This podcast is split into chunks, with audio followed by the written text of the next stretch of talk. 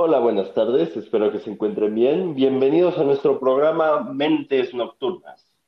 Bueno, si el nombre no es obvio, pues les voy a explicar de qué es lo que se va a tratar esto y cómo va a estar el show. Nosotros les vamos a explicar algunos trastornos y cómo se debe tratar a una persona que tiene un trastorno y algunos de los mitos que rodean estos trastornos y por qué están mal estos estigmas.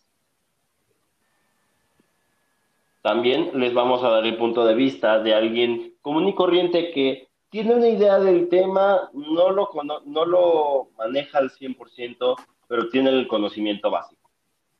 Bueno, sin más preámbulos, comencemos con lo más importante. ¿Qué es un trastorno? Um, este, está? está Wikipedia, Wikipedia. No, este, ah, perdón, este, que, que, diga este, de la página de la OMS. Eh. Según la OMS, un trastorno mental o del comportamiento se caracteriza por la perturbación de la actividad intelectual en el estado de ánimo o el comportamiento. y que no se ajustan las creencias y las normas culturales. En la mayoría de los casos, los síntomas van acompañados de angustia e interferencia con funciones temporales. Oye, güey, despierta. ¿Qué, ¿Qué, pasó? Es que ah, estábamos empezando a grabar y te estás quedando dormido, o sea. Ah, pues es que, o sea, pues es que para qué les leo la definición de la OMS si está aburrida y pues, claro, cuando alguien tiene algún trastorno, pues lo puedes identificar porque pues, no puede desarrollarse el 100% y tiene ciertos problemas y pues, este, ya no, o sea, eso es todo. ¿Leíste tan siquiera el guion de por qué es tan importante la definición de la OMS?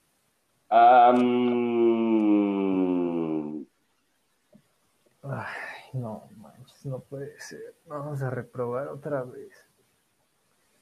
Ay, bueno, um, yo me presento. Eh, yo soy los mitos, esos estigmas que rodean a los trastornos y que por culpa de ellos la gente con algún trastorno mental es rechazada o mal vista por la mayoría. Pero hoy voy a intentar cambiar ese punto de vista que la mayoría tiene y a diferencia de otros, de otros, ah, yo sí sé por qué es tan importante esta definición de la OMS sobre una persona con un trastorno. Y es que no puede ser simplemente categorizado por algo, ya que se requieren de ciertos eventos y de ciertos síntomas. No solo no, solo se pueden desarrollar bien en su ambiente, y eso es solo una de las causas que puede afectar a alguien, mas no por eso se va a definir que tiene un trastorno. Bueno, pues ahora que nos iluminaste con eso, este, ¿nos puedes decir cómo identificar a alguien que tiene un trastorno? Ay, no puede ser, es neta. Ah, bueno, pues ya está bien. Este, no tienes que regañarme como mamá su hijo. Bueno, pues este, ah, mm, pasamos al corte.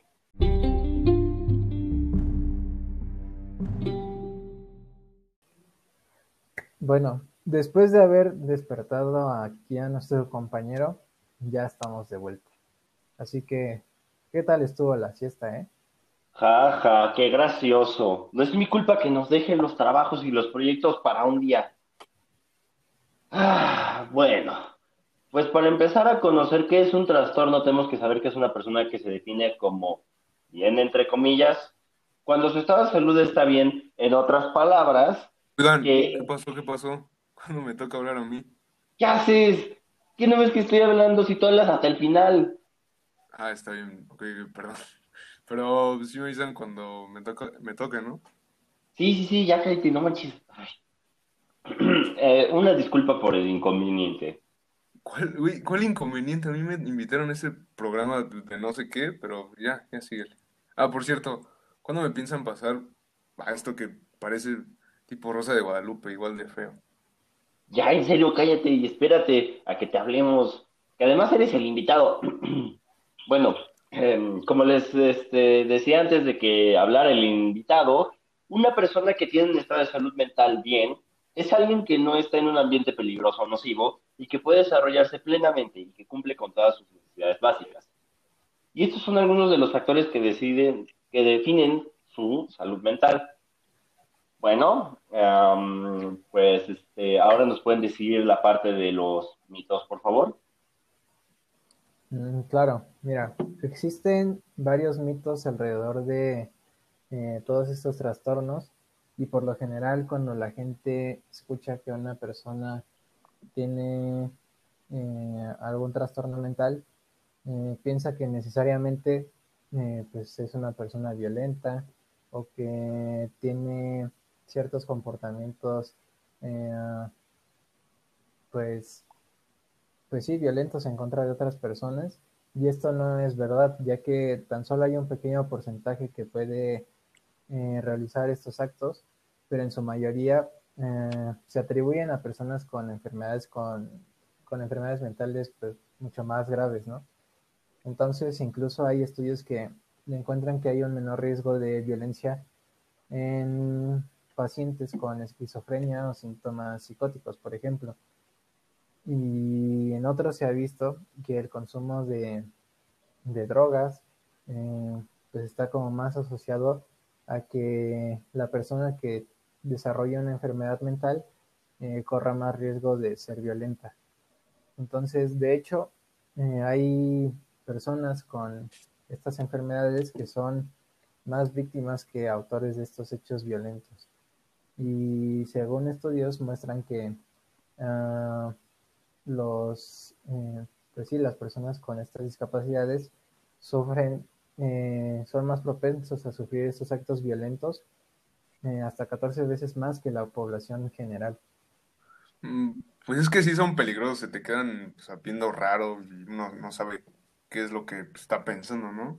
Además, ni saben bien qué es lo que hacen y aparte... A ver, ¿quién consiguió a este tipo? No quiero que vuelva a traer a este tipo de programa. Es justo el tipo de persona que debemos de corregir. Las personas que juzgan así a cualquiera que tenga un trastorno están haciendo mal.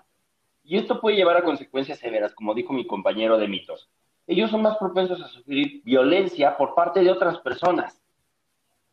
Así que bueno, aunque yo no quiero saber más de qué tantas barbaridades es las que tienen alguien con un trastorno, tenemos que entender más sobre estos problemas para saber cómo podemos solucionarlos y cómo cambiar la sociedad y eliminar esos estigmas. Así que, mitos, eh, ¿qué más estigmas sabemos que afectan a alguien con trastornos? Mira, pues eh, de hecho otro que se repite así frecuentemente entre la población es aquel que dice que una persona con un trastorno mental pues ya está como de cierta forma marcado y que por ello no, no se puede curar de esa enfermedad.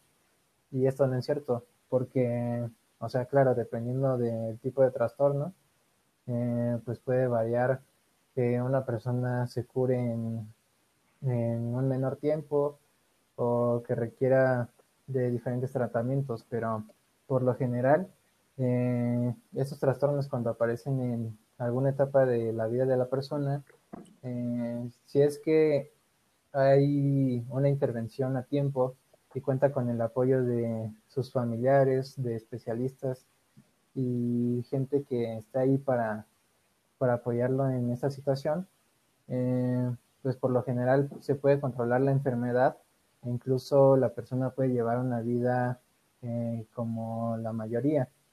Y pues puede desarrollar hasta ciertos hábitos para controlar los síntomas que presentan con estas enfermedades. Por ejemplo, eh, los especialistas recomiendan que eh, las personas hagan ejercicio al aire libre, que practiquen algún deporte. Y son estas como pequeñas cosas lo que pueden hacer que las personas que sufren de esos trastornos pues se puedan sentir mejor y más tranquilos. Bueno, ahora que mi compañero nos ha dado una idea mucho más amplia de qué es el día a día de una persona con un trastorno, pues les vamos a explicar una de las cosas también más importantes, que son los factores de riesgo y de prevención. Eh, estos son cosas que pueden afectar este, su salud mental tanto para bien o como para mal.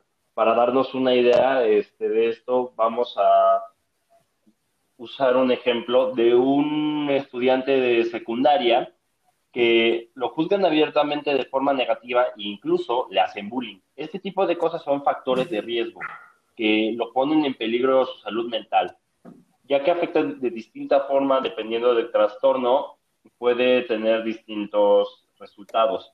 Pero, por ejemplo, de los factores de prevención es en el caso de que, por ejemplo, que tenga amigos, familiares que lo estén apoyando y le estén ayudando a desarrollarse de una forma plena, este tipo de cosas son las que pueden evitar que se deteriore, su salud mental y que tenga un, una mucho mejor calidad de vida. En serio, lo siento, lo siento. No sabía por todo lo, que pasaban. Ah, viéndolo bien, sí, sí está feo la forma en, que los ofenden y los, los señalan. No me volveré a expresar de esa manera nunca, me prometo. Bueno, ahora que alguien se disculpó este, y que tenemos una amplia idea de qué es lo que tienen que pasar una persona que de por sí tiene un trastorno y que encima de eso tiene que superar día a día las dificultades de ser juzgado por su apariencia, por sus comportamientos, vamos a hablar de qué fue lo que aprendimos aquí en el podcast. Regresamos.